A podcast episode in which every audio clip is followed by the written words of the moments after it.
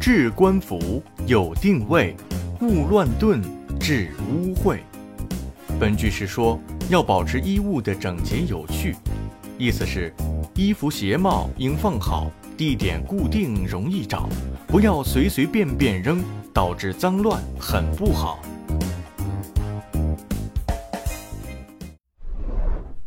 风度楷模张九龄。海上生明月，天涯共此时。这是两句脍炙人口的唐诗。你知道作者是谁吗？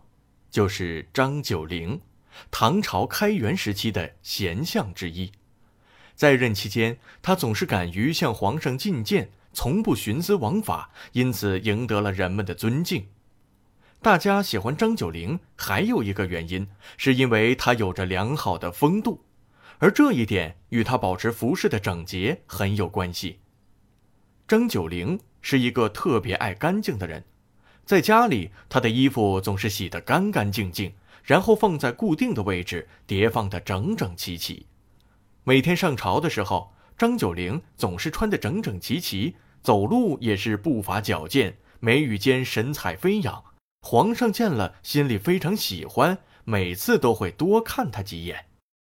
其中有一个细节，一起上朝的大臣都没有注意，而张九龄注意到了，给皇上留下了很深的印象。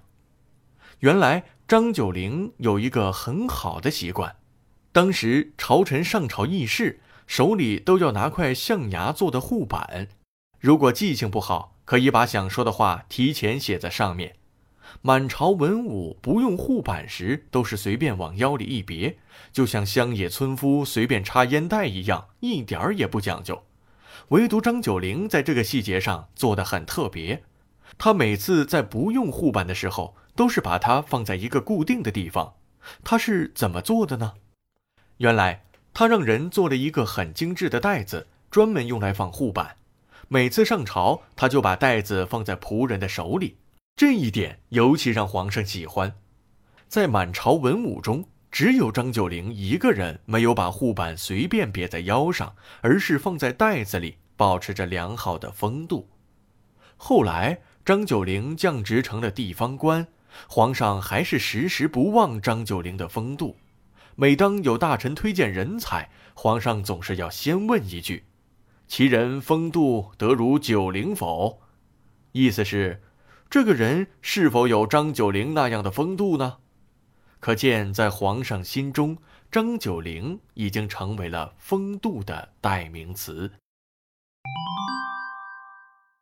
可见，有一个良好的风度是多么重要。我们在日常生活中也应该注意服饰的整洁，给别人留一个好的印象。